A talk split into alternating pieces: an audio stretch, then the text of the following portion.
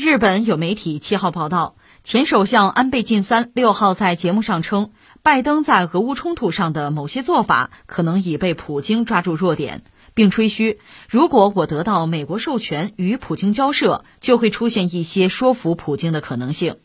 由于在日本，安倍晋三的对俄政策被认为失败，他的言论很快引来日本网民的嘲讽。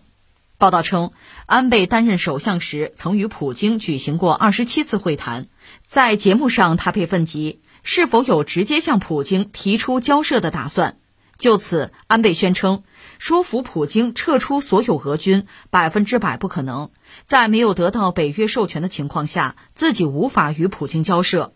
安倍说：“如果我得到美国授权，那就会出现一些说服普京的可能性，但现在基本上无能为力。”这个事儿有意思了，就是日本的前首相安倍，他现在的首相是岸田文雄，是吧？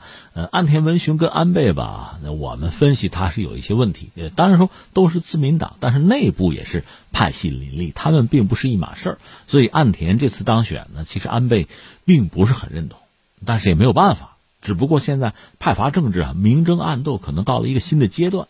因为岸田现在是紧跟着美国人走啊，对俄罗斯一系列的制裁，一系列打压，那俄罗斯就要报复啊。这实际上就把之前安倍和普京、那日本和俄罗斯之间原来的那种啊，可能相对微妙一点的关系，就彻底给破坏了啊，覆水难收。所以安倍恐怕也很恼火，因为现在这个格局，实际上岸田等于说，把他之前的很多努力、很多政治上的，如果说是遗产或者成果，整个给毁掉了，这也就断了安倍重返政坛的可能性。所以你看，他这次就是在日本媒体做访谈的时候，还是表现出了一些情绪吧。当然说太明显、太夸张的情绪是不必要的，政治家嘛。但是他表现出来的这个东西很有意思。你看，一个呢，他当然还是认为俄罗斯这叫入侵啊，入侵乌克兰，这才和整个西方保持一致。这个定性你不能改，你是不能错的啊，立场不能错。但是呢，他还是讲。说他跟普京接触时间比较长嘛，普京是找他说过悄悄话，就是抱怨，就是西方美国说了不算，啊，北约东扩嘛，对俄罗斯的这个战略空间进行压缩，这种不满之前普京向安倍就表述过，安倍自己讲，所以安倍就说呢，普京并不是想占乌克兰的领土，他只是自身安全得不到保障。那你看从这个角度讲，他的这个表述就和安田文雄啊，和美国和西方对俄罗斯指责就不一样，就有一个距离。这就非常耐人寻味。当然不是说安倍对俄罗斯多好，他还是要审时度势，利用这个时机。所以是安倍先提出来说：“那咱跟美国核共享呗，对吧？那等于让日本的核能力有提升啊。”这个反而又被岸田给否定了。你看他们俩斗心眼很有意思。那安倍在接受日本媒体的采访，就做这个访谈的时候，还有两点表述很有意思。一个他讲普京，他说普京是个现实主义者，你别跟他谈理想，没有用。什么意思呢？那我跟他熟，我们俩经常聊。所以我很清楚这个人的就特点是什么，怎么来说服他，怎么沟通。很多人不行，我行啊。但是呢，就说我也没得到北约、美国的授权，所以我也没法跟他谈，我也没法劝他。这很遗憾呢，没办法，对吧？你看，本来我可以，但是现在我这个角色啊，我也是无能为力。表达这么个意思。那就是说，如果我还是日本的首相，我要是得到了美国呀、呃北约呀他们的授权，就是他们恳请我帮这个忙，我从中斡旋，也许我能说服普京啊。如果百分百撤军不可能，至少局部的是可能的。我知道怎么对付他，哎，我有这个本事。只不过现在我没在那个位置上，我也没办法，很遗憾。那他这番表述，马上就是日本国内的这个网友就不干了，说这扯什么呀，是吧？你做首相时间也不短了，你说你跟普京见那么多面，你有什么收获呀？那北方四岛要回来没有？对吧？就谈这些东西。而我个人理解，这叫示意时宜啊。以前在俄罗斯和日本的两国元首见面的时候，你说安倍向普京提这个提那个，尽可能的哈打一些感情牌啊，想建立一个良好的关系啊，想让日本有所得呀，不可能。那是以前，现在此刻，此一时彼一时啊。现在也许普京反而需要啊。如果安倍真的能够成型。也不排除某些可能性，这是实话。而我们是这样看，和日本的这个网民看法也不尽一致。但问题在于，安倍你恰恰不在那个位置啊，你也就只能扮演这个仰天长叹、束手无策的这么一个角儿呗。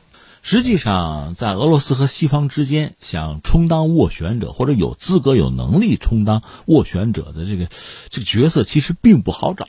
也许在某种特殊的情况下，赶上一个特殊的时机窗口，日本也许能中选。但总的来说呢，以他的体量，以他和俄罗斯的关系，和西方和美国的关系，他充当这么一个角色，勉为其难。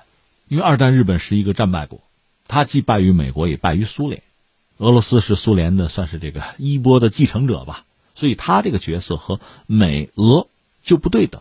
美也好，俄也好，其实也真的没有用一种对等的目光。来看待它，它跟美国算是盟友吧。按说美日比俄日要近得多，但那又怎样？众所周知，日本对于美国来讲，首先它是个提款机。你看，美国现在又搞这个加息啊、缩表啊，又在全球又割韭菜、薅羊毛啊。日本显然也是被薅的一个目标，就是拿多拿少的问题。当然，日本现在是先行躺平，就日元跌得很厉害。通过这种方式，能否就少挨宰，这羊毛少被薅，也无外乎就这么一个问题。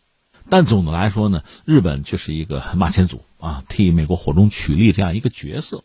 用着你了，那美国人自然会找你打招呼；如果用不着你，你在这一厢情愿、自怨自艾也没什么意思。更何况之前我们就分析过，现在俄罗斯在和乌克兰在打仗，但是众所周知，俄罗斯在和谁打？在和整个西方在博弈。乌克兰只是马前卒，是火中取栗那个角色，如此而已。换句话说，这个仗。你说俄罗斯想开战，这个时间他可以定，但什么时候结束他可定不了。那你说乌克兰呢？乌克兰也定不了。那你想安倍能定得了？这更不是他能决定的事情。换句话说，如果美国需要他冲在前面去找普京谈一谈，美国会跟他打招呼的。如果美国希望这个战争继续的话，安倍也就在这儿长吁短叹罢了。他就是这么个角色嘛。所以说到底，你还是惦着日本能不能有一定的自主性，日本的经济、日本的财富能不能自保，还是考虑这个问题就好了。说到这儿，我难免要扯去别的，把日本先放在这儿啊。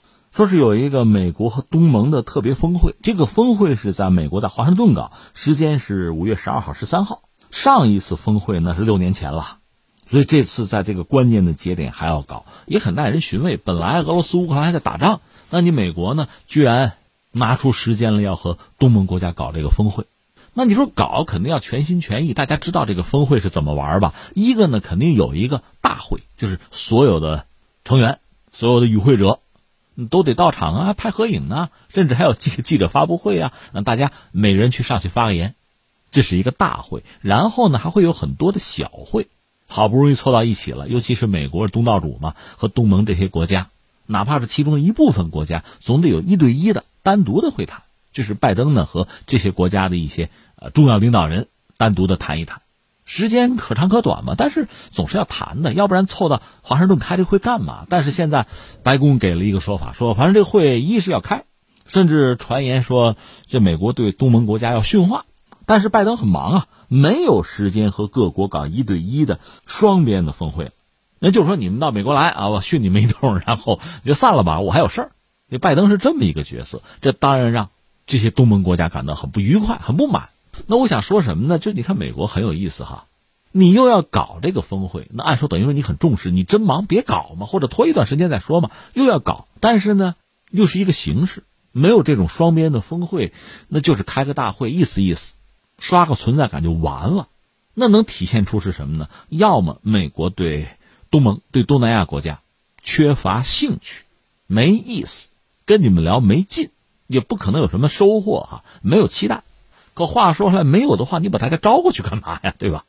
就说是训话，对大家提要求，这种宏观的、形式上的要求，那对大家也没有触动啊，没什么实际的影响啊。要么就是什么，你根本管不动，你说大家不会听，你的影响力太有限了。当然，也许这两种可能兼而有之。但你要考虑到美国以前叫亚太战略，你看奥巴马那个时候就是拜登做副总统的时候，他有一个什么亚太再平衡啊，重返亚太，那是亚太战略。在亚太里边，那美国当然得算，那么东南亚国家是主角。但是从特朗普开始就不再提亚太了，到拜登也是，他叫印太战略。这个印太战略和亚太肯定是不一样的，一个是印太战略，你看这个取景框就大了，印度啊、印度洋就装进去了。那么，东南亚国家就不是主角。你看，印度的体量是很大的呀，在印太战略之中，如果把它作为一个针对中国的一个战略考量的话，那你东南亚国家不是主角，我也不再倚仗你，你们也靠不住，我也不会再给你们什么好处，就出现这么一个局面。那是美国的战略中心真的转移了，对东南亚国家、对东盟确实就不闻不问、不感兴趣，还是因为控制不动、改变不了、离间不了他们和中国的关系，所以不得不把注意力、把目光有所转移。这个，我想不同的人可能会做不同的判断。我们只是把这几种可能性列在这儿而已。而日本这个角色就很有意思，算亚洲国家吗？在亚太战略、在印太战略里，那日本其实都有一定的存在感。都起一定的作用吧，你也不能忽略它，但是它能起的作用其实又相对有限。况且它和韩国类似，和中国经济的联系其实又非常紧密，你完全舍弃、完全脱钩，他做不到。可另一方面，很可能又要求着，主要是针对中国呀，日本还要做那个被枪打的出头鸟，甚至如果北约真的所谓南扩的话啊，那恐怕日本。韩国是首选的目标。韩国现在，今天我们节目会关注一下韩国哈，它那个情报系统加入了一个其实呃是北约以外，但是和北约关系密切的一个呃平台，这多多少少算沾个边儿吧。而美国人对日本的要求恐怕比对韩国要求的要更甚，那日本等于把自己 放到了一个墙角去，做任何选择其实都是艰难的。至于说安倍这次讲，实际上讲我和普京是有交情的，我能说上话呀，甚至我能说服他呀。对不起，不需要。怎么看出来？美国不要求啊。